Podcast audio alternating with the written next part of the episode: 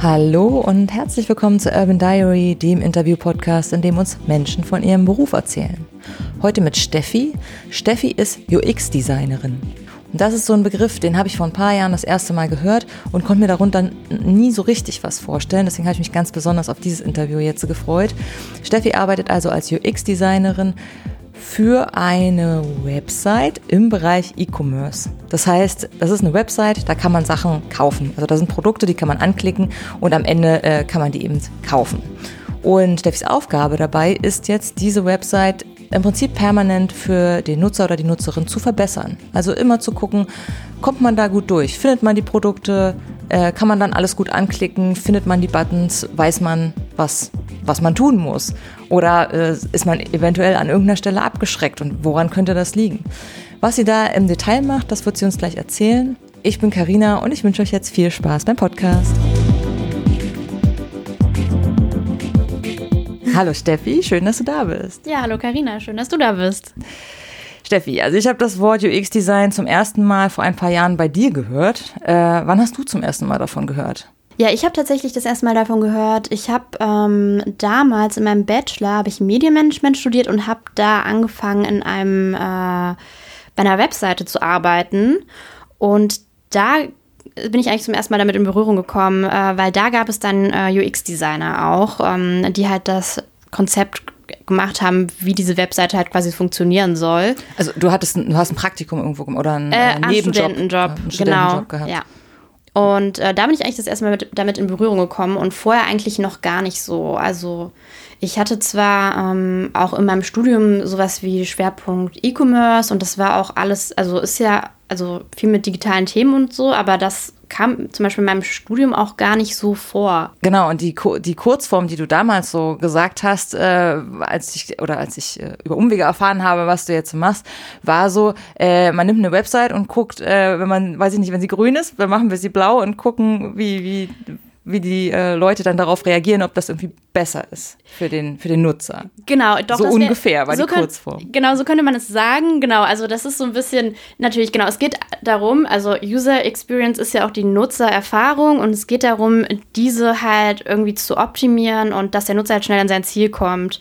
Und ähm, Genau, ja, also studiert habe ich ähm, genau damals Medienmanagement im Bachelor und danach dann im ähm, Master ein Moment, ich muss überlegen, weil es so lang ist. Kommunikation, Multimedia und Marktmanagement hieß es, genau.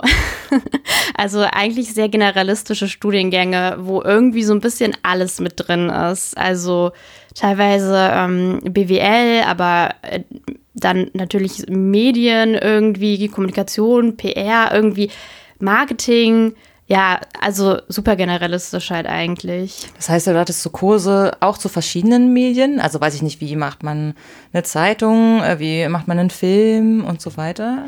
Ähm, genau, ja. Ähm, also gerade im Bachelorstudium war es halt, dass man wirklich eigentlich überall mal reingeschnuppert hat. Also in Kommunikationsdesign, in ähm, also oder dass wir ähm, einen Film gedreht haben ähm, ja, also eigentlich so wirklich alles einmal so ein bisschen ausprobiert haben, aber schon immer durchgehend mit so einem betriebswirtschaftlichen äh, Background auch irgendwo. Also das war schon auch, äh, die Hälfte des Studiums war dort, äh, war auch schon sehr, also BWL-lastig.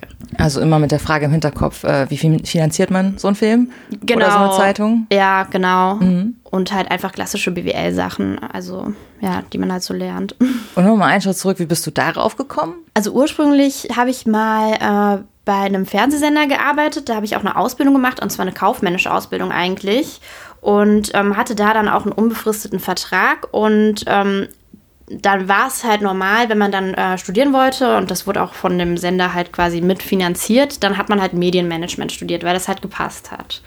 Und ähm, das hat mir eigentlich auch Spaß gemacht, aber irgendwann habe ich gemerkt, dass mich das jetzt nicht mehr so richtig erfüllt, also vor allem der Job dort. Und ähm, oder dass ich irgendwie auch freier sein will, weil ich meine, ich war da natürlich noch irgendwie relativ jung, aber hatte halt einen unbefristeten Vertrag und es war so klar, eigentlich und so lief es halt da auch. Man bleibt jetzt sein Leben lang da. Das war so der heilige Gral, dort einen unbefristeten Vertrag zu haben. Da war man halt sicher, ne, irgendwie. Und mir das damals eigentlich, also wird es dann eher Angst gemacht. Und dann habe ich dort gekündigt und das Studium aber trotzdem halt weitergemacht, weil es mir im Grund, also es hat mir trotzdem Spaß gemacht und es hat mich ja auch interessiert, also sowieso Medien oder so. Ähm, das fand ich ja alles aufregend und spannend. Genau, und so bin ich halt zu diesem Studium gekommen. Und ähm, genau, habe dann halt geguckt, weil das Studium damals, der Bachelor war halt an einer privaten Hochschule, weil das diese Medienstudiengänge, also jetzt heute gibt es da auch viel mehr Angebote, aber damals war das noch gar nicht so.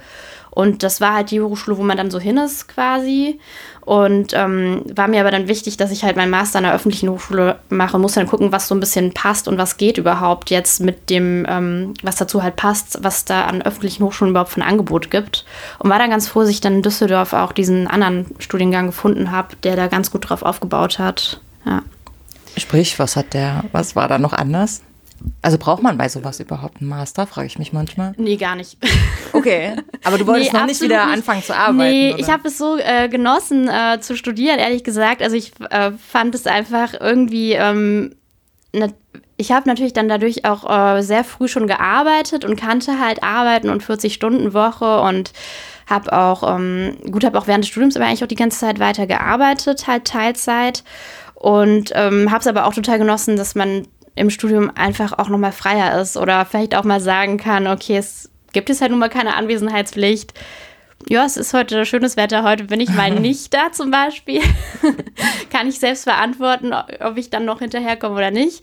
Ähm, und habe es einfach sehr genossen und genau deswegen habe ich den Master noch gemacht. Ähm, schon auch, weil mir Studieren und einfach Spaß gemacht hat und ja, genau. Also es ist absolut kein Muss, äh, der Master, würde ich sagen. Also generell, ich weiß gar nicht. Ich glaube, es hängt sehr von einem Unternehmen ab, wo man später mal arbeiten will. Es gibt dann natürlich Unternehmen, da ist sowas super wichtig, so krasse Konzerne, wo dann auch dein Gehalt davon abhängt.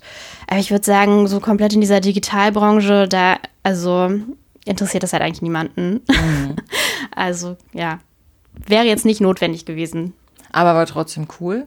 Also hast ja. du da irgendwie nochmal andere Sachen gelernt? Oder? Nee, auf jeden Fall war cool. Und für mich natürlich, der von der privaten Hochschule kam, auch nochmal super gut, auch an der öffentlichen Hochschule zu sein, weil das natürlich was ganz anderes ist. Ähm, mhm. Auch vom Studieren her. Das ähm, war für mich auch nochmal, war mir irgendwie auch nochmal wichtig, diese Erfahrung zu machen irgendwie. Ja. Und wie war dann der Übergang zum Arbeitsleben wieder? Ähm, ja, bei mir war das so fließend. Also ich habe halt im Bachelor ja, genau wie gesagt, bei dieser Website dann angefangen und ähm, habe da halt. Also sprich, das ist eine Firma, die eine bestimmte Website.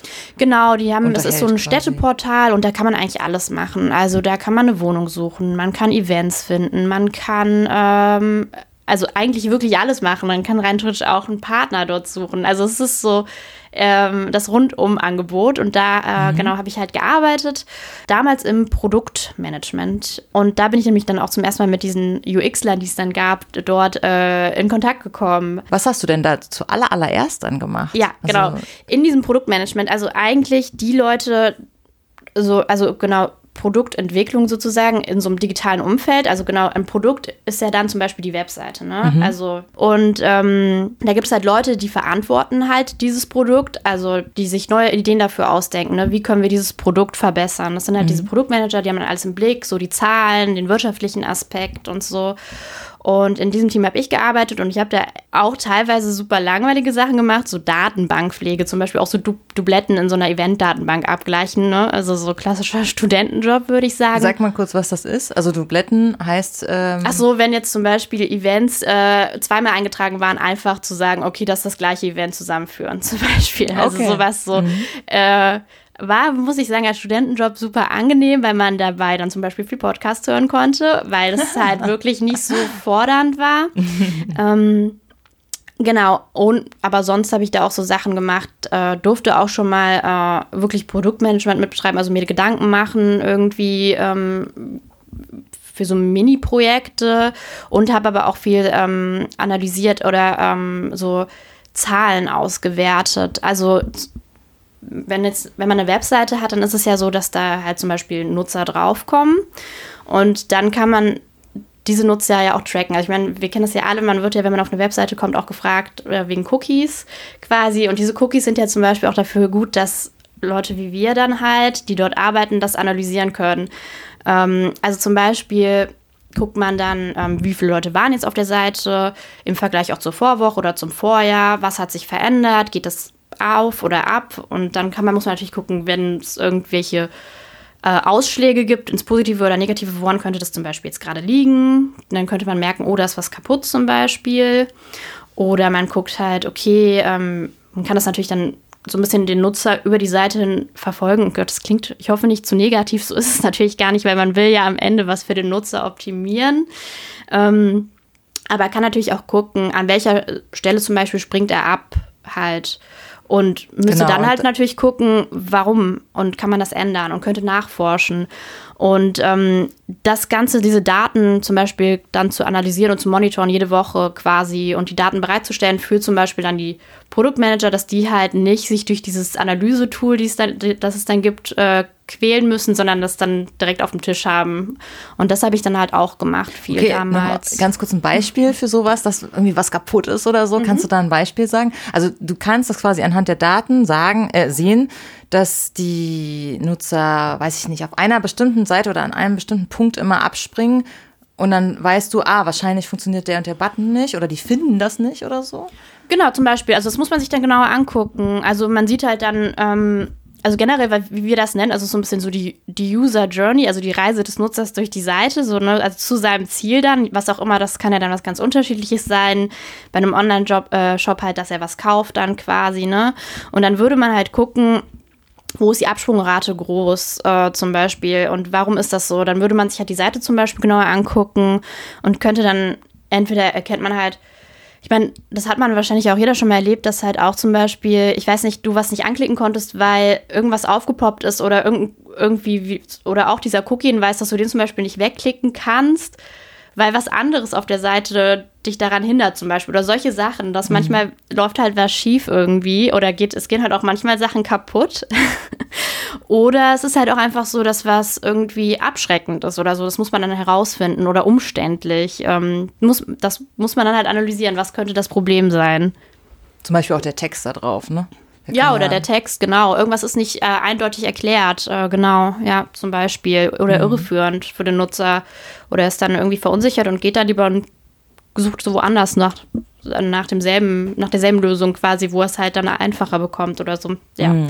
Und du hast genau. von, von einem Analyse-Tool gesprochen, also sprich, das, da, ihr habt da, man hat da ein Tool für, wo man eben diese ganzen Zahlen sieht und ähm, das dann sich so zusammensammelt und das eine hübsche PowerPoint-Präsentation dann macht für die anderen, oder?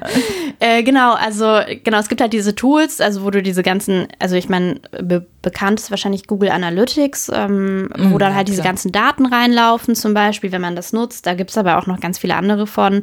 Und da kann man sich das dann alles raussuchen. Also es gibt dann so ein paar, so wie, wie, könnte man das jetzt auf Deutsch sagen? Also wir nennen das KPIs. Ja, habe ich auch schon mal gehört. Was, was ist denn die lange Form davon eigentlich? Äh, ich würde sagen Key, Key, Key, Performance Index, aber es ist jetzt auch, äh, könnte auch falsch sein. Ja, das klingt aber cool. naja, also es gibt halt so ein paar Zahlen quasi, also die man sich dann besonders anguckt. Ne? Also zum Beispiel, wie viele ähm, Besucher waren jetzt auf der Seite, ähm, also spezielle Zahlen, ne? Ja. spezielle äh, bestimmte Klicks auf bestimmte Module zum Beispiel, Clickrate auf einem, also auf einem bestimmten Button zum Beispiel, der halt von Interesse ist. Man guckt sich natürlich nicht alles an. Und ähm, diese Zahlen, genau, die habe ich rausgesucht und aufbereitet ähm, und dann immer wie so einen wöchentlichen Bericht rumgeschickt und genau auch immer so ein bisschen versucht dran zu, schrei äh, dran zu schreiben, irgendwie hier ist was auffällig oder äh, hier ist äh, besonders gut gerade, irgendwie solche Sachen, genau. Ja. Mhm. Also das war eigentlich so das, was ich hauptsächlich gemacht habe damals, dann während des Studiums in dieser Firma. Und da warst du in einem Büro dann auch schon mit UX-Design, ne? Ja, so, es ist ja alles. Über die Schulter schauen, oder? genau, es ist ja, äh, genau, da arbeiten ja dann doch alle irgendwie sehr eng zusammen und ähm, dort lief Produktentwicklung sozusagen so, dass halt quasi ähm, das ist auch überall, ähm, also kann das total anders sein. Ähm, damals war es noch so, dass das halt äh, sehr so vom Produktmanagement ausging, was gemacht wird, sozusagen. Ähm, und dann hat man das halt quasi weitergegeben an die Leute, die dann wirklich die UXler waren und sich die Konzepte dafür ausgedacht haben und geguckt haben, wie kann man das, diese Anforderung, die halt dann kommt, wir wollen jetzt, dass der Nutzer bei uns eine Immobilie einstellen kann. So, und dann muss der halt gucken, okay, wie, wie können wir das machen, halt, dass er das bei uns machen kann? Wie muss dieser Prozess dann gestaltet sein, zum Beispiel? Naja, und dadurch habe ich halt dann mitbekommen, dass es halt diese Leute gibt, die das auch machen. und hatte so das erstmal dann so die Berührungspunkte damit, quasi mit diesem Feld und fand es halt irgendwie ziemlich spannend. Und du konntest das dann auch selber werden? Also ich, also ich würde jetzt erstmal denken, dass man da irgendwie Grafikdesigner oder so für sein muss. Muss man nicht? Ähm, genau, also das ist ich glaube, es ist irgendwie also in dem digitalen Umfeld ist sowieso eigentlich alles möglich. Da hängt es auch komplett von dir ab. Also zum Beispiel auch meine Kollegen, ähm, also ich hatte auch Kollegen, die waren eigentlich Biologen oder Geologen und Ach, waren dann aber äh, Produktmanager oder also da ist sowieso, glaube ich, super, also das ist super offen. Ähm, nee, generell ist natürlich schon oft so, dass die Leute einen Design-Background haben. Das war auch was, was mich damals so ein bisschen erstmal vielleicht auch eingeschüchtert hat, weil ich das natürlich jetzt ja, also ich habe das schon irgendwie angeschnitten und hatte schon immer irgendwie eine Affinität und dafür und Spaß daran, aber natürlich habe ich das halt nicht äh, quasi komplett studiert oder so. Und was ich damals dann gemacht habe, ist, dass ich mich dann, also privat erstmal bei so einer ähm, E-Learning-Plattform, sage ich mal, für UX-Design, also die Interaction Design Foundation nennt sich das, äh, angemeldet habe und da mal einfach so ein paar Kurse gemacht habe, um zu gucken, was, also was hat es genau damit auf sich und also würde mir das denn Spaß machen? Also es war dann auch noch relativ früh und ähm, ja, es war halt so die Ressource, die ich, also was ich halt damals so gefunden habe, irgendwie, was mir irgendwie so ganz, wie sagt man, seriös erschien. Mhm. Und das war halt auch quasi die äh, Seite, die halt auch bei uns intern als Weiterbildungstool in dem Bereich genutzt wurde. Und da dachte ich, das macht Sinn, habe ich mich da auch selber mal registriert und habe da dann angefangen, so da reinzuschnuppern. Genau, und dann hat man halt so Online-Kurse. Ähm, wo man dann so eine Videolektion hat oder so einen Text und dann liest man sich das vor und am Ende hast du dann immer so, hattest du immer irgendwie zwei Multiple-Choice-Fragen und eine Freitextantwort. Und die Freitextantwort ähm, wurde dann später halt irgendwann ausgewertet und hast halt Punkte bekommen. Am Ende hast du halt rein richtig so ein Zertifikat bekommen. Ähm, ich habe jetzt mit diesen Zertifikaten nie was gemacht oder so. Mir ging es ja eher darum, quasi das für mich irgendwie zu verstehen und zu gucken, irgendwie. Mhm. Also ist jetzt nichts, was, wo ich, was ich jetzt in meine Bewerbung oder so angehangen hätte. Aber ähm, genau, das habe ich halt eher für mich gemacht, um zu gucken, ähm, ist es hast was. Hast du nicht? Also du hast ja dann festgestellt, dass es was für dich ist. Ja. Und dann hast du nicht äh, dich. Ach so, da musstest du dich nicht bewerben, weil du ja schon da warst. Ach so, Und ja, also doch bewerben. Also das musste ich schon, äh, genau. Ähm, irgendwann ging das halt weiter ähm, und dann hatte ich das Glück, also oder ja, dass äh, man mich quasi gerne im Unternehmen behalten wollte und äh, dann äh, wurde ich halt gefragt, was mich denn so interessieren würde.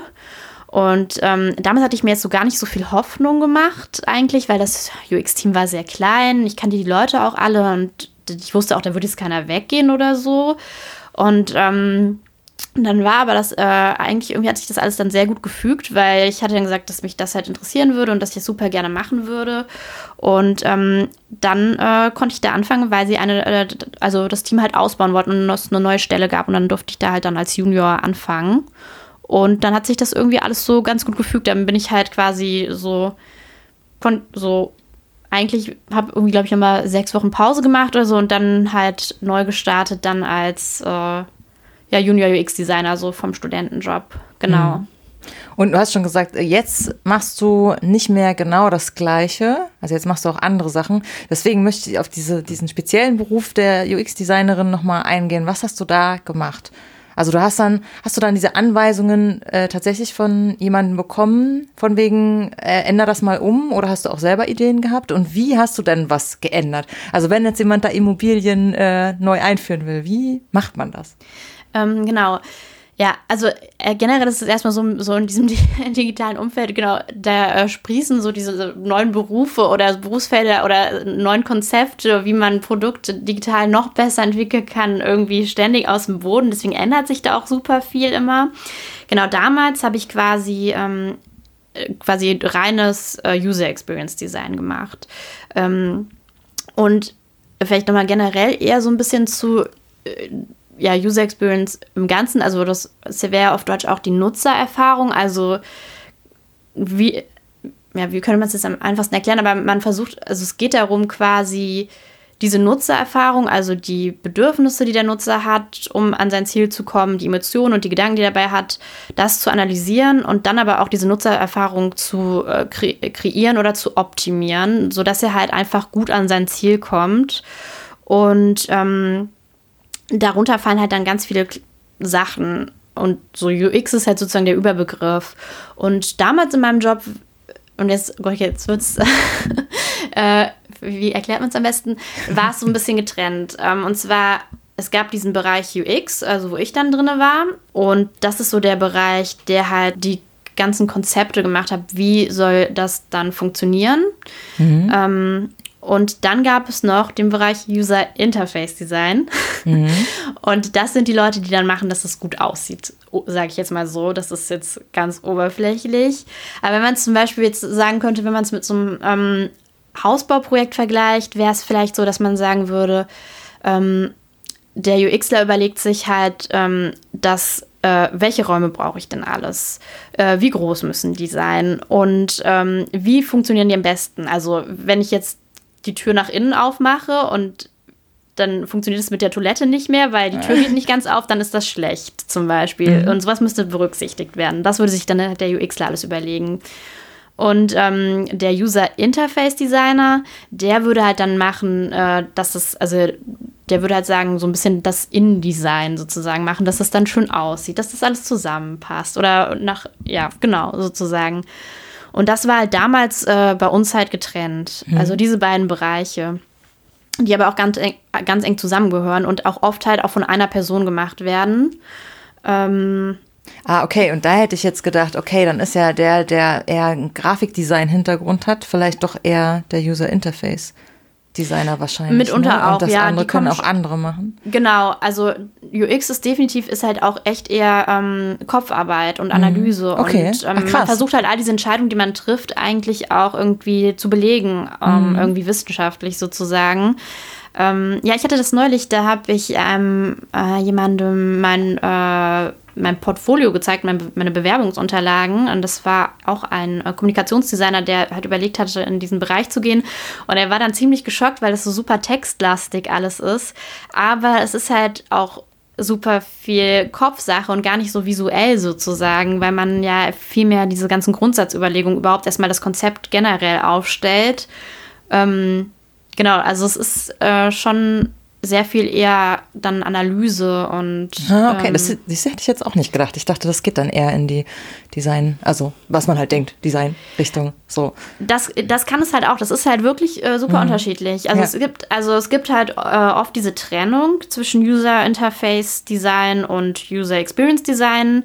Und da arbeitet man dann so Hand in Hand. Und dann gibt es halt auch, und ich habe jetzt auch ähm, vor über einem halben Jahr den Job gewechselt und jetzt bin ich ja auch zum Beispiel Product Designer. und da fallen halt zum Beispiel diese Sachen beide zusammen äh, ah, okay. drunter und mhm. da ist man, da macht man halt alles sozusagen. Mhm. Aber damals habe ich halt quasi wirklich reines äh, User Experience Design gemacht, mhm. sozusagen. Und kannst du uns dafür jetzt mal ein, irgendwie ein ganz einfaches ja. Beispiel geben, was du da analysiert hast, was man dann machen kann? Genau, also generell ähm, ist es so, dass man halt, um so ein digitales Produkt zu entwickeln, ähm, genau, also es gibt halt erstmal grundsätzlich so diese die Anforderungen von irgendwoher. Ähm, und das ist auch wieder super unterschiedlich, je nachdem, wo man arbeitet, wie viel man da auch selber zum Beispiel jetzt mit, also natürlich, weil man hat ja immer tausend Ideen und man, man ist ja auch wenn ich jetzt surfe, dann bin ich auch super offen und also achte gar nicht so sehr, also ich achte halt immer mit darauf, wenn ich irgendwas Cooles sehe, ein cooles Feature, oh, das funktioniert gut, das ist aber nett. Und ähm, dass man dann halt super wach für und dann hat man natürlich auch tausend Ideen im Kopf ähm, und bringt die natürlich auch mit ein, aber oft ist natürlich, also kann es auch sein, na, dadurch, dass halt es auch die Leute gibt, die halt noch mehr diese Business-Interessen im Kopf haben und die natürlich dann auch so ein bisschen mehr entscheiden, was wird denn jetzt aber wirklich umgesetzt, zum Beispiel. Ähm, genau, dann gab's halt, gibt zum Beispiel die Anforderung, ja, wir, genau, es soll jetzt halt äh, möglich sein bei uns, äh, dass du da eine Immobilie inserieren kannst. Und dann ist es jetzt halt super offen, wie man sich dem Ganzen annähert. Und dann hängt es auch total davon ab, wie viel Zeit haben wir dafür, wie viele Ressourcen haben wir dafür. Und dann muss man halt so ein bisschen gucken, wie man, wie man sich dem Ganzen Rand, also wie man sich dem Ganzen annähert. Und ähm, es gibt dann einfach, also genau, es gibt super viele Methoden, die man nutzen kann. Und ähm, ein großer Teil des User Experience äh, Designs ist ja auch quasi äh, dieser Research-Part, äh, also UX Research, wo man halt wirklich mit Nutzern quasi, ähm, also, unter also testet sozusagen. Ähm, also entweder, dass man mit Nutzern direkt spricht, die interviewt oder dass man den zum Beispiel auch jetzt ähm, für so ein Projekt könnte man halt eine bestehende Lösung nehmen, von, zum Beispiel auch von einem Konkurrenten. Das haben wir auch zum Beispiel gemacht. Und ähm, die Leute das, äh, den Prozess dort durchlaufen lassen, um zu verstehen, okay, was ist denn für uns jetzt wichtig im ersten Schritt? Was finden die Leute denn gut zum Beispiel bei den anderen? Was finden die nicht so gut? Was könnten wir dann zum Beispiel besser machen? Was sind Funktionalitäten, die für die einfach, die die erwarten? Und ähm, könnte daran schon Dinge verstehen. Und das ist halt auch eigentlich das, was ich so toll finde an dem Beruf, dass es halt irgendwie zum einen halt in diesem digitalen Umfeld ist, aber zum anderen trotzdem mit echten Menschen halt, dass du halt einfach die immer mit einbeziehst, so oft es halt geht irgendwie. Ähm, genau, und so könnte man sich dann halt annähern, zum Beispiel, dass man also Benchmarking ist sowieso eigentlich immer so, glaube ich, was, was man immer macht. So ein bisschen erstmal gucken, wie lösen es denn die anderen.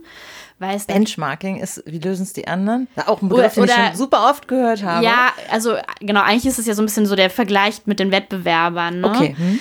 Ähm, und natürlich ist es so, dass es ja auch Sachen gibt, die sind halt einfach, die werden dann vom Nutzer irgendwo auch erwartet oder sind halt auch gelernt. Also es gibt ja auch äh, Sachen, die formen ja auch unser Verhalten. Also ich meine zum Beispiel jetzt, dass man bei Tinder swipen kann. Diese, diese, diese Geste, ähm, das ist ja was, also das kennt man ja jetzt ja mittlerweile sozusagen, mhm. ne? Und ähm, das adaptieren dann zum Beispiel auch Jobs-App die Idee für sich und dann kannst du halt sozusagen zum Traumjob swipen. Also immer hin und her wischen. genau, immer hin und her wischen.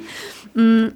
Oder genau, irgendwann sind ja so Sachen, wenn man Sachen neu macht, dann ist es natürlich, also das Rad neu erfindet, ne, für irgendwie eine bestimmte Lösung, dann ist es natürlich auch immer ein Risiko, aber dann gibt es ja auch Sachen, irgendwann sind die gelernt. Also zum Beispiel jetzt im mobilen Kontext kennt man ja dieses Menü, das nennen wir Burger-Menü. Also oben ist es meistens rechts oder links und da kannst du dann durch die Webseite navigieren. Weil so aussieht diese, wie Hamburger, ne? Genau, so diese drei Streifen sind ja, genau. es meistens, mhm. genau. Und da ist es halt auch so, irgendwann ist der Punkt erreicht, da, da, da, sagt man, das ist gelernt, das weiß der Nutzer. Das können wir einfach benutzen, das ist jetzt auch kein krasses Risiko oder so.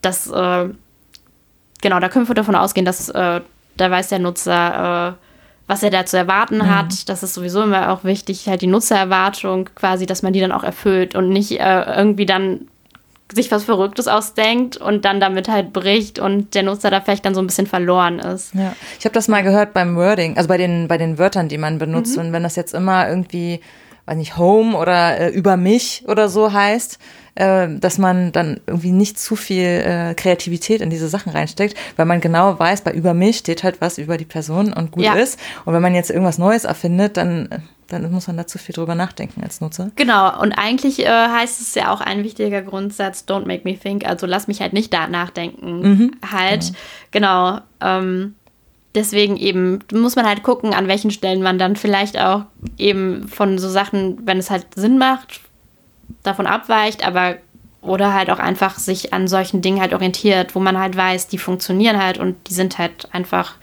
gelernt und da kann man halt auch nichts falsch machen dann. Mhm. Da sollte man natürlich dann auf solche, oder wir nennen das dann Pattern sozusagen, also Muster, auf die man dann auch wieder zurückgreift. Genau. Ja.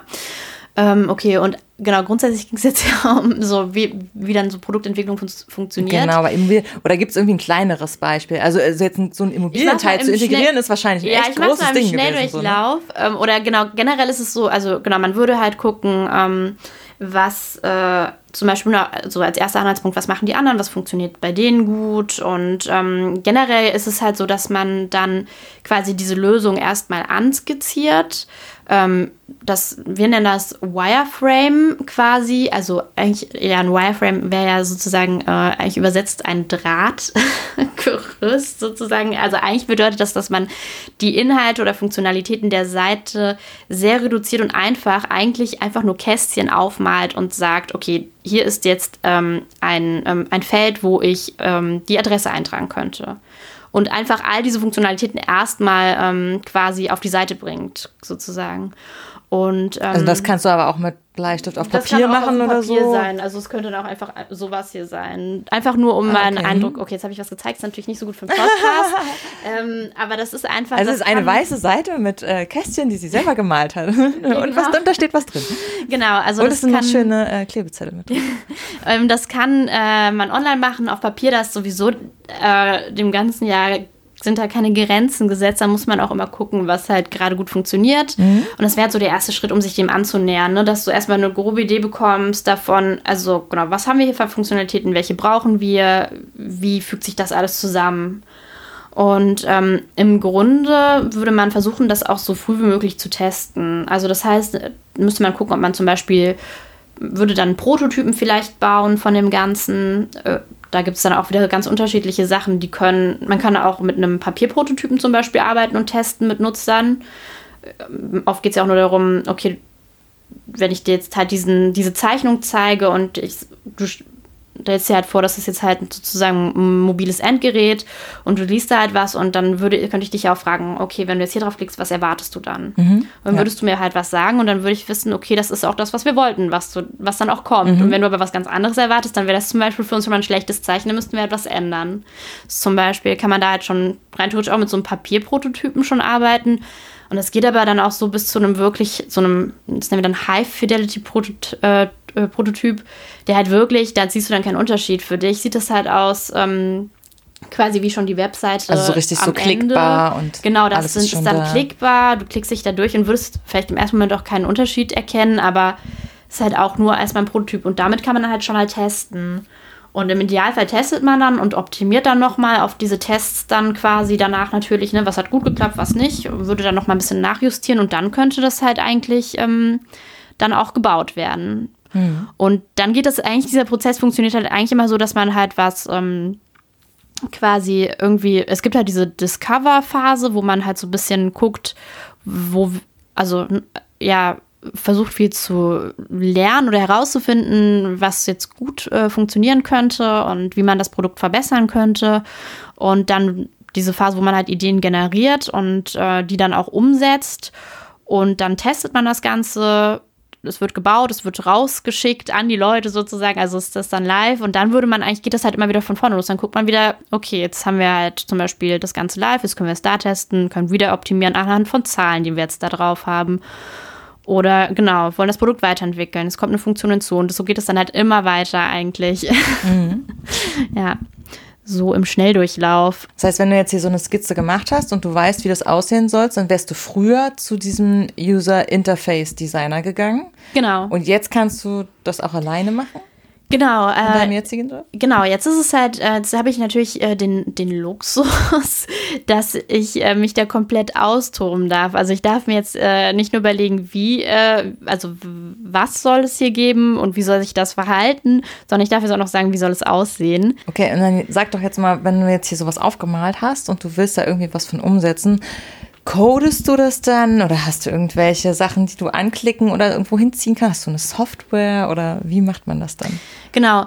Ähm, nee, also genau, es gibt dann halt Software dafür, quasi, wo man das alles äh, eigentlich sich zusammenbaut, sozusagen, wie das dann halt mhm. halt final aussehen soll. Das sind dann spezielle Tools und ich arbeite zum Beispiel gerade mit Figma, heißt halt das Tool, wo wir, wir jetzt halt gerade arbeiten, wo man dann auch quasi wirklich kollaborativ verschiedene Leute dann in einem, in einem Design quasi arbeiten können. Das ist eigentlich mhm. ganz witzig, weil jetzt gerade durch Homeoffice und so ist man ja auch sehr verstreut und alleine und dann hat man halt da kleine Pfeilchen, also man sieht die Mauszeiger der anderen und sieht sie so da drüber fliegen und ist dann doch irgendwie dadurch ein bisschen vereint. Aber jetzt nur beim Meeting oder die ganze Zeit? Ach, ich sehe, also die, je nachdem, was für Projekte das sind, dann sieht man auch so manchmal jemanden da im Design rumhuschen oder so. so. Oder auch mal, kann auch mal ein Entwickler sein, der sich das dann halt anguckt mhm. irgendwie.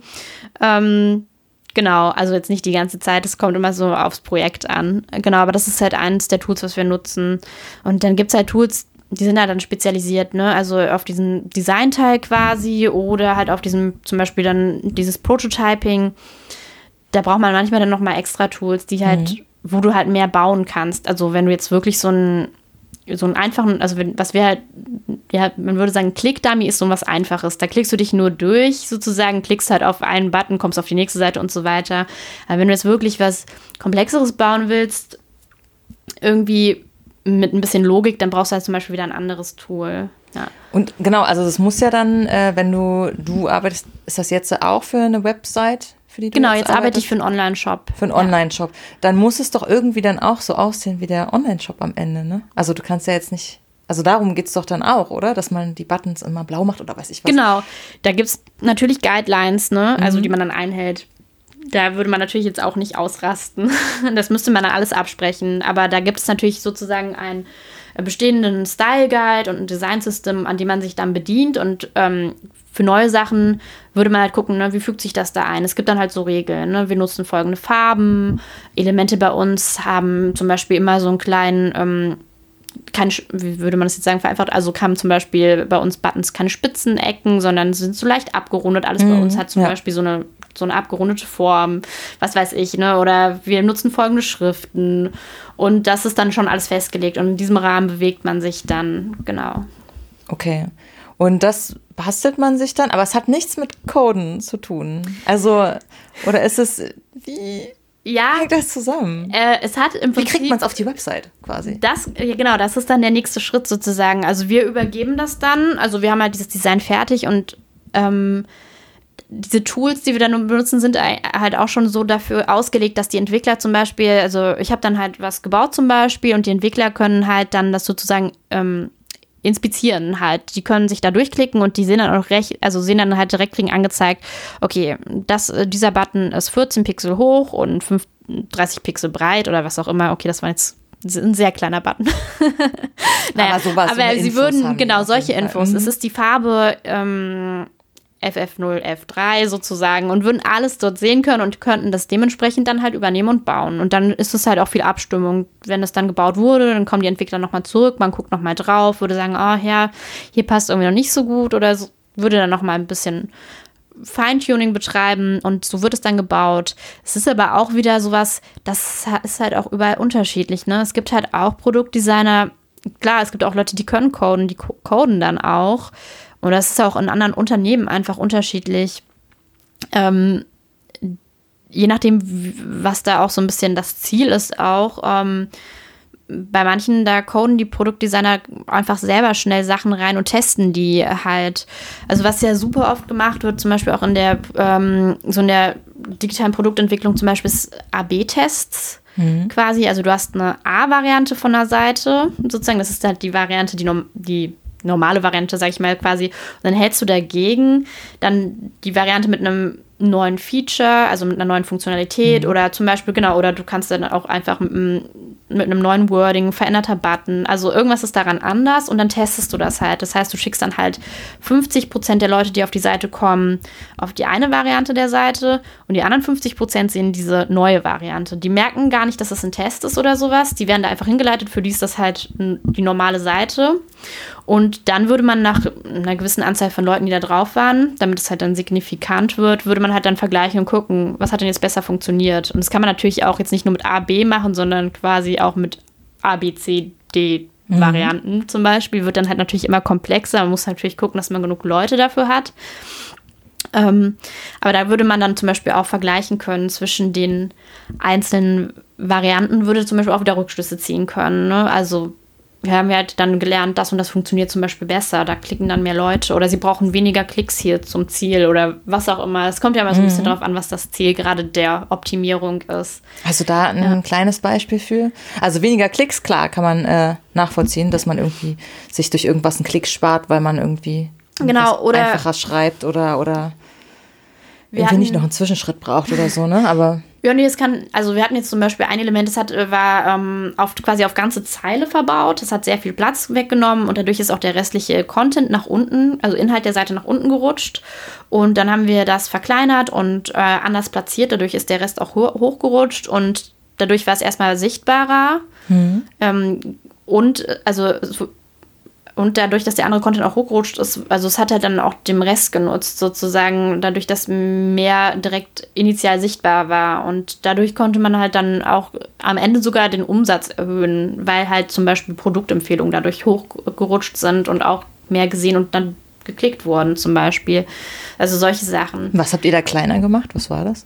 Also war das eine Überschrift oder ein äh, ja. Nee, also das ganze Element an sich haben wir verkleinert, haben wir ein bisschen, äh, es war halt sehr unnötig. Ah, okay, es war einfach groß, groß und sozusagen und auf ganze ja. Zeilen und es war eigentlich nicht notwendig. Es hat halt viel Platz genommen. Wir haben das einfach, ob, einfach verkleinert und woanders mhm. platziert, wo, also und genau, zum Beispiel, ja.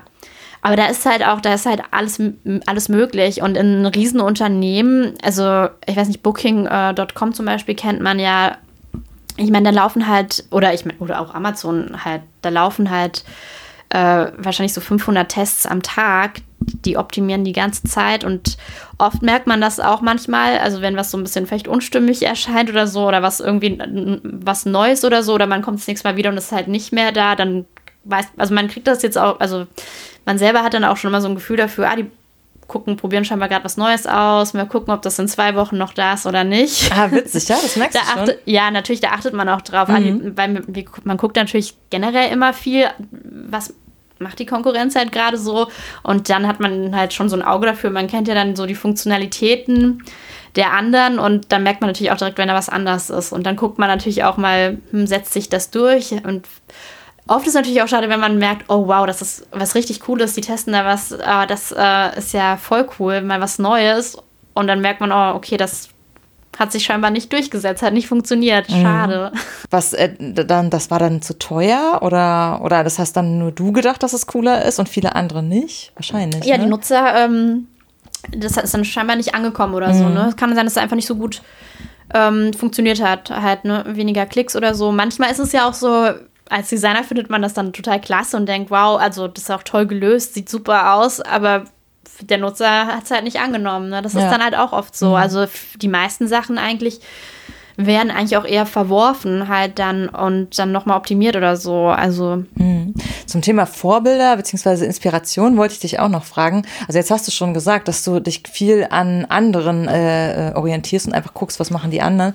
Aber hast du auch irgendwie so Webseiten oder Blogs oder Zeitschriften wahrscheinlich nicht, weil es ist ja digital irgendwie, wo du dich irgendwie so quasi weiterbildest, also wo du dir immer so den neuesten Input holst?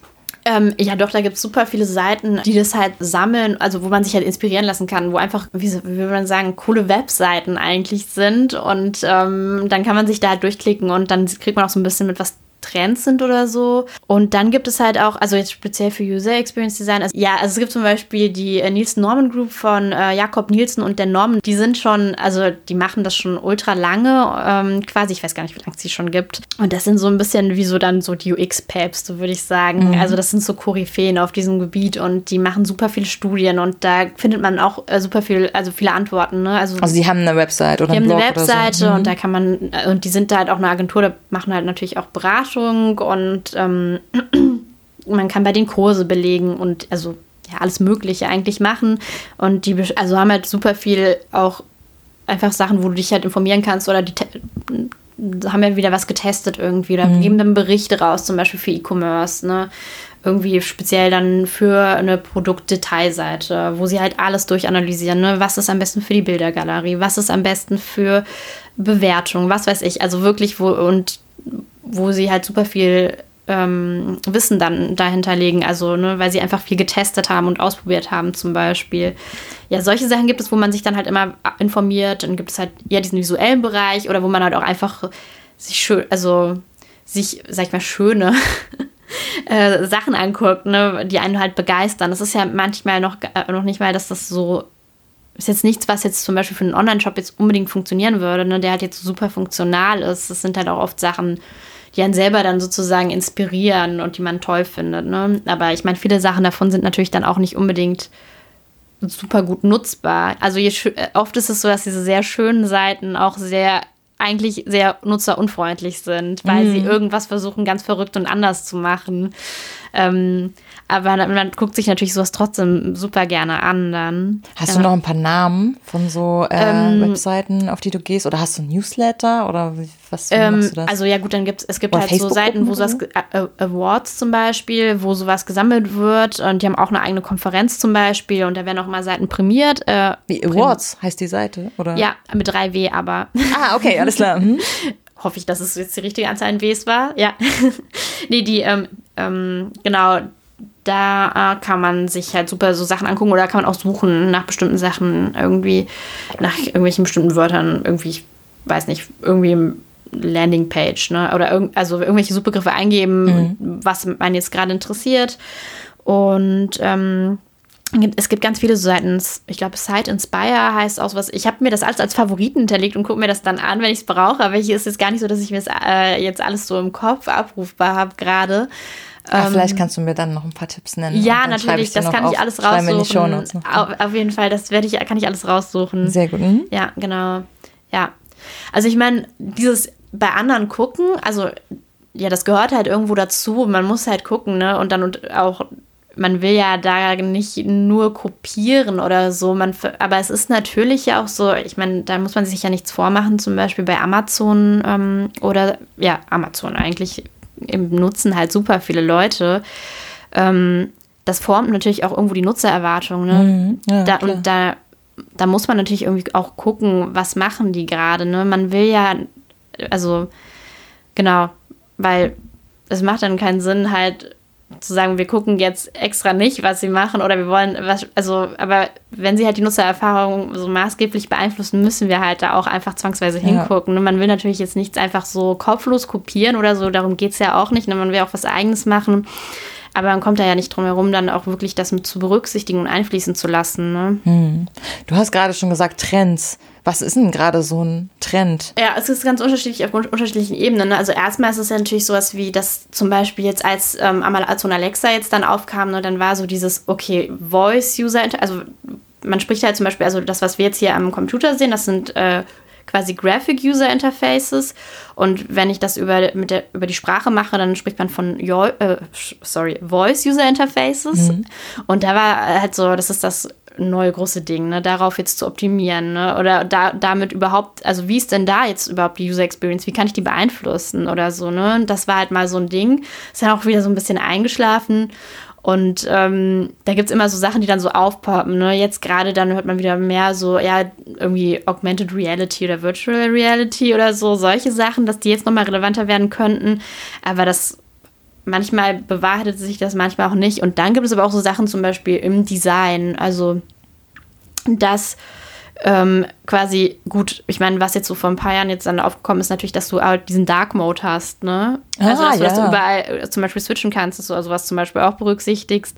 Oder jetzt gerade, ähm, ich glaube, ähm, ist es auch mehr, dass man Also Dark, vielleicht sagen wir kurz Dark Mode, dass man es Ah, okay. dunkel machen kann. Ne? Genau, Also ja. ich, ich hatte das nämlich gerade gestern bei Immo Scout, äh, wurde Ja. ich äh, gefragt, willst du es im Dunkelmodus haben? Genau. Und dann habe ich auf Ja geklickt und dann ist halt alles, was weiß war, ist dann dunkler und dann ist es irgendwie angenehmer für die Augen. Genau, so, ne? zum Beispiel, ja, das sind dann so Sachen, ne, irgendwie dann, genau, solche Sachen zieht, muss man dann irgendwann auch, irgendwie wird es ja dann auch, irgendwann wird es erwartet, genau, und dann musst du da halt irgendwie auch mitziehen, ne, Mhm.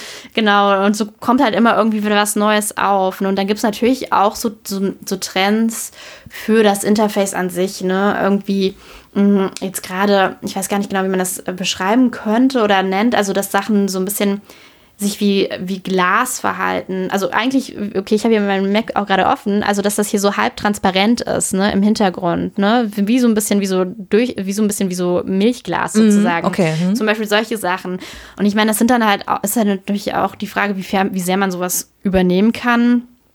Also jetzt, wenn du ja eben schon so ein Style Guide hast und so ein Design System, das änderst du ja auch nicht alle Nase lang, nur weil jetzt so ein Trend kommt. Das bleibt ja dann auch so.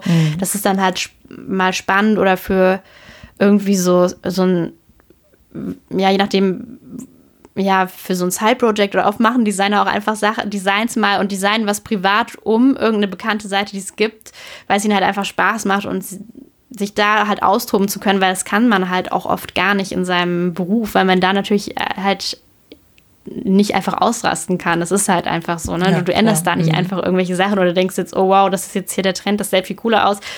Da bist du halt, also es ist ja gar nicht möglich in dem Rahmen dann, ne? Ja. ja, aber ich stelle mir das schon so vor, dass man das als Inspiration irgendwie im Hinterkopf abspeichert und dass, wenn du dann Ideen für irgendwas brauchst, man zumindest irgendwie so ein bisschen aus dieser Bibliothek sich was hervorholen kann. Also nicht eins ja, zu eins umsetzen, aber ja. so, ah, ich habe es schon mal gesehen, könnte man nicht das irgendwie so. Ja, nee, also es ist, glaube ich, so, man man ist halt ja super wach und offen dafür. Mhm. Also ich achte da, glaube ich, überall, wo ich, wo ich äh, drauf bin. Also das muss ja auch dann, also jetzt gerade habe ich für einen Online-Shop, aber dann versucht man ja auch irgendwie out of the box zu gucken oder so.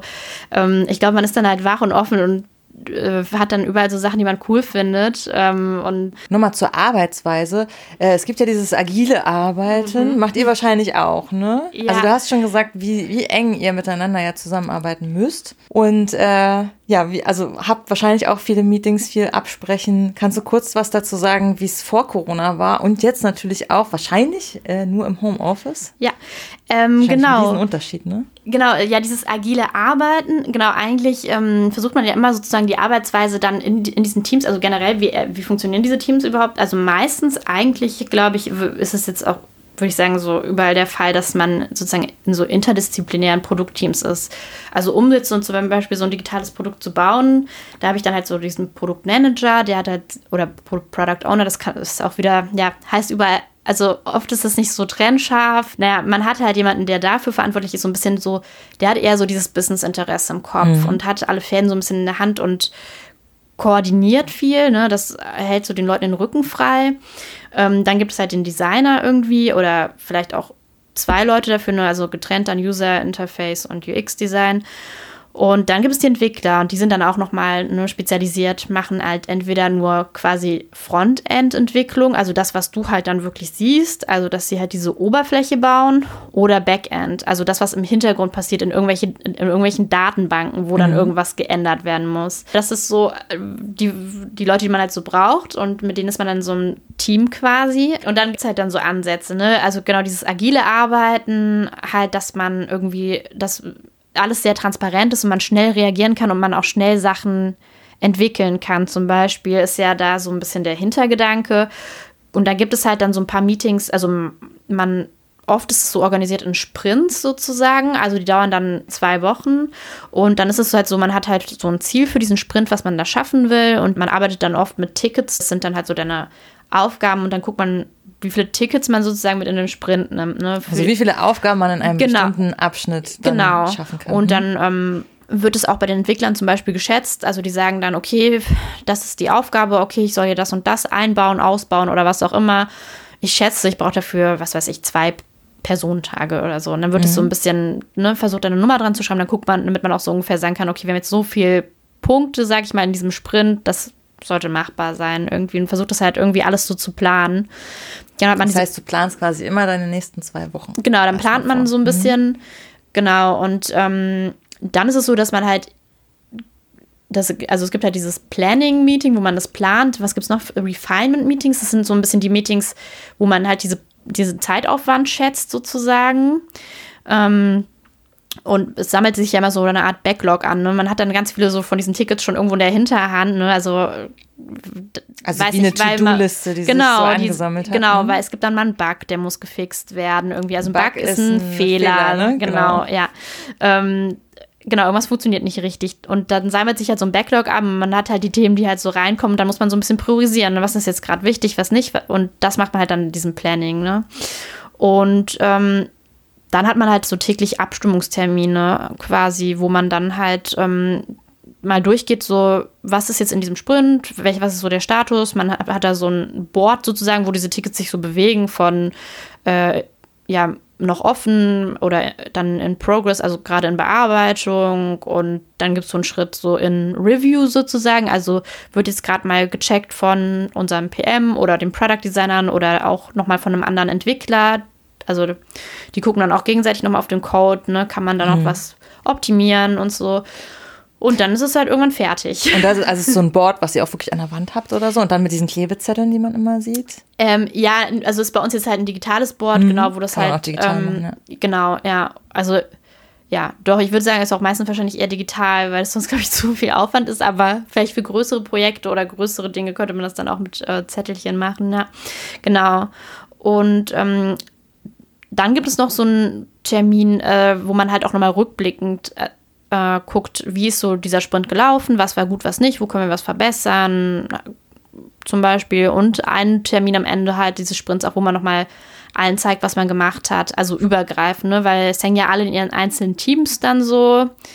Ähm, es gibt ja dann zum Beispiel ein Team, das kümmert sich dann um einen Teil des Produkts, zum Beispiel die Produktdetailseite. Dann gibt es ein Team, das kümmert sich um den Checkout. Es gibt ein Team, das kümmert sich um also die Homepage oder also alles so ein bisschen unterteilt. Es kann sich ja nicht ein Team um alles kümmern. Ja, und dann gibt es mhm. sozusagen so eine Review und da zeigt man sich gegenseitig, was man gemacht hat. Ne? Also um so ein bisschen auch zu, mitzubekommen, was passiert bei den anderen gerade, mhm. weil man da auch in seinem Team sehr autark ist und dann das oftmals gar nicht so gut äh, oder gar nicht so viel mitbekommt halt auch von den anderen Teams. Genau, das ist dann so dieses, dieser Sprint so und die Meetings, die es da drin gibt. Und dann gibt es halt natürlich super viel ja, Abstimmung, ne? Also irgendwie und natürlich dadurch, dass man in diesen Produktteams hängt, natürlich auch, muss man sich aber irgendwie auch noch mit den Designern abstimmen irgendwie. Da braucht man dann natürlich dann Abstimmungsmeetings oder dann auch innerhalb, dass man mit Entwicklern sprechen muss, was ist, also die auch nochmal dann Einwände haben oder vor allem direkt am Anfang, also die sollte man auch immer früh mit einbeziehen, ne? was ist überhaupt machbar. Die wissen halt direkt dann auch so, nee, das gibt nicht, äh, geht nicht. Es gibt ja auch immer viele Restriktionen, ne? also was halt alles nicht geht, weil es hat auch immer irgendwelche Gründe. Also manchmal ärgert man sich ja auch, wie schlecht eine Webseite ist oder so, weil leider hat es halt auch oft Gründe, dass halt irgendwas im Code vielleicht äh, so historisch gewachsen nicht so optimal ist und wir so drumherum bauen müssen oder irgendwelche Datengrundlagen nicht so super sind. Genau. Und das versucht man natürlich auch früher halt dann herauszufinden. Hm. Also genau. sprich, du hast äh, super viele Meetings. Also hast du überhaupt so Stillarbeit? Also machst du überhaupt was selber so? Das äh, denkt man jetzt so gerade, du hast so viel Abstimmung, aber setzt du dich auch irgendwie hin und und zeichnest halt irgendwas oder oder oder? Also im Idealfall schon. Eigentlich sollte, sollte sich das die Waage halten ne? dass man natürlich sollte man nicht mehr Meetings haben als es man also dass man dann nicht mehr arbeiten kann. Es gibt dann so Phasen wo so viel ist oder so viel Bedarf auch irgendwie ist für Abstimmung oder so viele Projekte dass das natürlich auch vorkommt. Und aber eigentlich ist es so, ne, man stimmt sich ab oder so und dann arbeitet man doch schon auch wieder weiter an irgendwie einem Konzept, ne, irgendwie okay. an einem Design oder man wertet dann was aus. Also es sind schon, im Idealfall hat man schon auch wirklich Zeit, äh, an was zu arbeiten in Stillarbeit, sage ich mal. Und das machst du jetzt auch alles im Homeoffice? Genau. Wahrscheinlich, ja. ne? Das ähm, geht ja alles digital dann. Ne? Genau. Also bei mir ist es jetzt zum Beispiel auch so, dass wir jetzt ähm, dadurch, dass das Homeoffice so gut funktioniert hat äh, für alle und ähm, auch für die Firma, dass es jetzt auch der neue Normalzustand ist. Also selbst wenn Corona vorbei ist, sind wir halt Krass. halt jetzt remote first. Es wird noch ein Office geben, du kannst da auch hingehen, aber du musst nicht. Mhm. Und dadurch ähm, rekrutieren wir aber natürlich auch schon ja viel weiter oder auch international. Und dadurch ähm, es steht schon fest, dass manche Leute, die werden halt niemals im Office sein, weil sie einfach in Schottland leben oder irgendwann viel zu weit weg sind. Mhm. Aber das funktioniert auch so also remote alles äh, super gut. Also das ist am Anfang habe ich mich schwerer damit getan, aber jetzt habe ich mir auch, also jetzt sitzen wir ja auch gerade in meinem Büro und das habe ich mir jetzt auch irgendwann eingerichtet. Vorher saß ich im Wohnzimmer. Ähm, aber ich muss sagen, jetzt seit ich diesen eigenen Raum hier habe und so, das ist schon, also das funktioniert äh, dann doch ganz gut. Ich glaube, es ist halt schwieriger für die Leute, wo das dieses Homeoffice noch mehr verwoben ist mit dann den Privaträumen, mhm. äh, Privaträumen, wo sie halt dann in ihrem Wohnzimmer arbeiten. Ich glaube, das ist halt echt schwer. Das hat, ist mir auch damals schwer gefallen, dieser, okay, ich sitze jetzt hier und den Abend verbringe ich zwei Meter weiter auf dem Sofa, aber ich sehe da noch im, ich sehe da noch diese ganze Arbeit eigentlich und ja. hier ist es schon super angenehm. Ich mache die Tür zu und dann ist irgendwie Arbeit auch vorbei, also soweit es halt geht. Mhm. ja. Das heißt, ähm, die ganzen Meetings und so machst du dann einfach irgendwie online, aber du hast ja trotzdem keine äh, Mittagspause oder so, ne? Oder hast du jetzt so die ultimativen Homeoffice-Tipps irgendwie, dass du irgendwie Pausen machst oder irgendwie rausgehst oder ähm, was anderes machst? Gott, ich bin leider nicht so gut. also, was heißt nicht so gut? Aber doch, im Grunde, ähm, natürlich wäre es super gut, wenn man auch sich die Zeit nimmt, mittags mal rauszugehen oder so, ne? Oder ich meine, man ist ja eigentlich auch flexibel, ne? Man kann, das ist ja auch das Gute, man kann sich seine Zeit ja auch selber einteilen irgendwo. Und es spricht ja eigentlich auch nichts dagegen, mal ähm, einfach so, wenn, wenn die Zeit ist, mal eine Viertelstunde kurz rauszugehen oder so. Und das hängt man dann halt hinten dran oder das ist ja eigentlich alles drinne.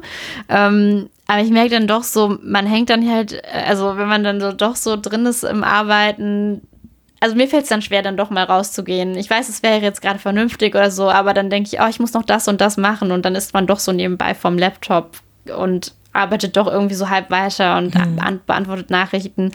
Also deswegen, ich bin da leider auch nicht ähm, so, so, ich wüsste rein theoretisch, was ich machen müsste, was besser wäre, aber es aber ist nicht so, dass ich es befolge. Nee, mhm. tatsächlich mhm. bin ich da dann manchmal nicht so gut drin, die Dinge auch wirklich dann umzusetzen, die vielleicht gerade vernünftig oder gut wären. Mhm. Machst du auch viele Überstunden? Ähm, Weil stelle ich mir abends genauso schwer vor, oder? Also wann machst du denn dann Feierabend? Äh, ja, also bei uns ist es irgendwie, was bei uns ganz schön ist und ähm, wir haben abends immer noch mal so eine Viertelstunde, so ein Treffen, so äh, Viertel vor fünf bis fünf und da lassen wir, also das ist dann aber auch so ein bisschen zum Socializen. Da treffen, treffen wir uns mit dem Team und da kann man einfach quatschen. Und das ist dann auch schon so ein bisschen, dann wird auch immer schon so ein bisschen gefragt, oh, was kocht ihr heute, was macht ihr heute noch und so. Und dann ist man eh schon so ein bisschen eingestimmt auf Feierabend. Und oft ist, oft ist es so, dass man dann halt noch dann vielleicht so ein paar Sachen danach erledigt, weil es dann auch ein bisschen ruhiger wird, nicht mehr so viele Nachrichten reinkommen. Aber da kann man dann schon auch ähm, Schluss machen und den Laptop zuklappen. Aber natürlich, je nachdem, was man hat, manchmal nimmt man es auch mit aufs Sofa und weil irgendwie ein Problem nicht loslässt oder man will da noch irgendwas machen, das gibt es natürlich auch. Und ich habe natürlich den Luxus, äh, dass ich jetzt ja einem, bei einem Unternehmen direkt arbeite und da sind natürlich die Bedingungen eh mal schon ein bisschen, das heißt besser, aber doch in der Hinsicht natürlich schon besser, weil es gibt natürlich genauso UXler, die ja auch in einer Agentur arbeiten. Mhm was auch super viele Vorteile hat, weil man, weil es auch äh, super spannend ist, viele Projekte und eher auch, also was heißt coole, äh, coolere, aber natürlich ist es ne, mit vielen vielleicht dann spannenden Projekten. Und da ist es aber natürlich so, da hast du halt dann Deadlines, müssen Sachen fertig werden und da hat man natürlich eventuell dann echt mehr Überstunden und das ist natürlich, also auf jeden Fall, wenn man direkt in einem Unternehmen ist, auf jeden Fall angenehmer. Du kannst sie wahrscheinlich auch abbauen und so, ne? Ähm, Oder sind die ja, auch inklusive? die, also sind schon, die sind schon mit abgegolten, rein theoretisch so. mit deinem Gehalt. Aber ich meine, da bist du halt auch selbst für verantwortlich, natürlich so ein mhm. bisschen, ne? Da musst du halt dann gucken, irgendwie, wann man, also das hat man halt irgendwo auch selbst in der Hand, ja. Also, dass du die an einem Aber es sind Tag auf jeden Fall keine notwendig bei uns, rein theoretisch. Also, ja, ja mhm. genau. Und du hast also einmal deinen Job gewechselt, ne? In der, im Arbeitsleben sozusagen. War, genau, ja. Warum hast du den gewechselt? Also wolltest du dann irgendwie was Neues oder so? Ja, oder? genau. Also ich meine, ähm, ich glaube, das ist generell in diesem digitalen Bereich eh so, dass man eigentlich vielleicht so nach zwei Jahren, also eh öfter mal wechselt. Und ähm, ich hatte, dadurch, dass ich da ja irgendwie als Junior angefangen hatte, ähm, und also ich hatte so das Gefühl, ich kann da jetzt nichts mehr lernen irgendwie. Mhm. Und ich wollte auch mal was anderes sehen und deswegen habe ich dann auch irgendwie gewechselt, auch während Corona dann tatsächlich alles remote gemacht, also Vorstellungsgespräch und so. Es hat aber gut geklappt und dann auch so remote jetzt halt den neuen Job angefangen dann, ne? Also viele Kollegen habe ich halt auch noch nie in echt gesehen dann. Das ist auch krass, ne? irgendwie ne? seltsam, aber funktioniert dann jetzt auch irgendwie. Aber weil du vorhin meintest, äh, jemand aus Schottland, äh, redet ihr alle Englisch? Bei uns, genau, ja. Also wenn du jetzt ja. natürlich in einem Termin bist nur mit Deutschen, dann redet man natürlich Deutsch. Aber ähm, im Grunde reden wir alle Englisch dann, ja. Genau. krass. Also es können halt nicht alle Deutsch, ja. Aber es ist genau viele Entwickler oder die kommen halt von überall her. Also im, in so meinem Team bin ich halt dann auch mit einem Entwickler aus Venezuela, einer mhm. ist Holländer, einer ist Bulgare und ja, also so ist es halt dann einfach eher so äh, ja international. Ist aber auch irgendwie schön. Also macht Spaß mit so den verschiedenen Leuten und verschiedenen Hintergründen und Nationalitäten und genau. Kommt ja. man denn auch mal irgendwie zum Quatschen zwischendurch? Also man hat ja eben dieses auf den Gang quatschen oder in der Kaffeeküche hat man ja gar nicht. Kommst du da überhaupt irgendwie dazu? mal nachzufragen? Ja, das ist halt so ein bisschen das Schwierige. Ich glaube, das ist auch das, wofür alle gerade versuchen, so ein bisschen Lösungen zu finden.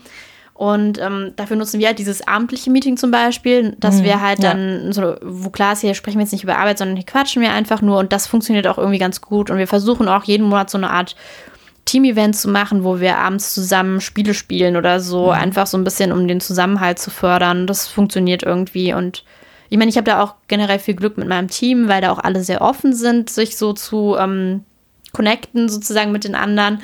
Ähm, das ist natürlich dann auch immer ein bisschen unterschiedlich, ne, wie so die Charaktere sind und wie sehr das dann auch die Leute wollen. Aber bei mir ist da auch so, so ein großer, also haben alle so ein bisschen so den Bedarf, so sich so untereinander so zu, zu äh, ja, connecten sozusagen. Ich überlege auch die ganze Zeit, ja, verbinden, zu verbinden. Klingt so ein bisschen, was miteinander so zu machen. Ja, genau.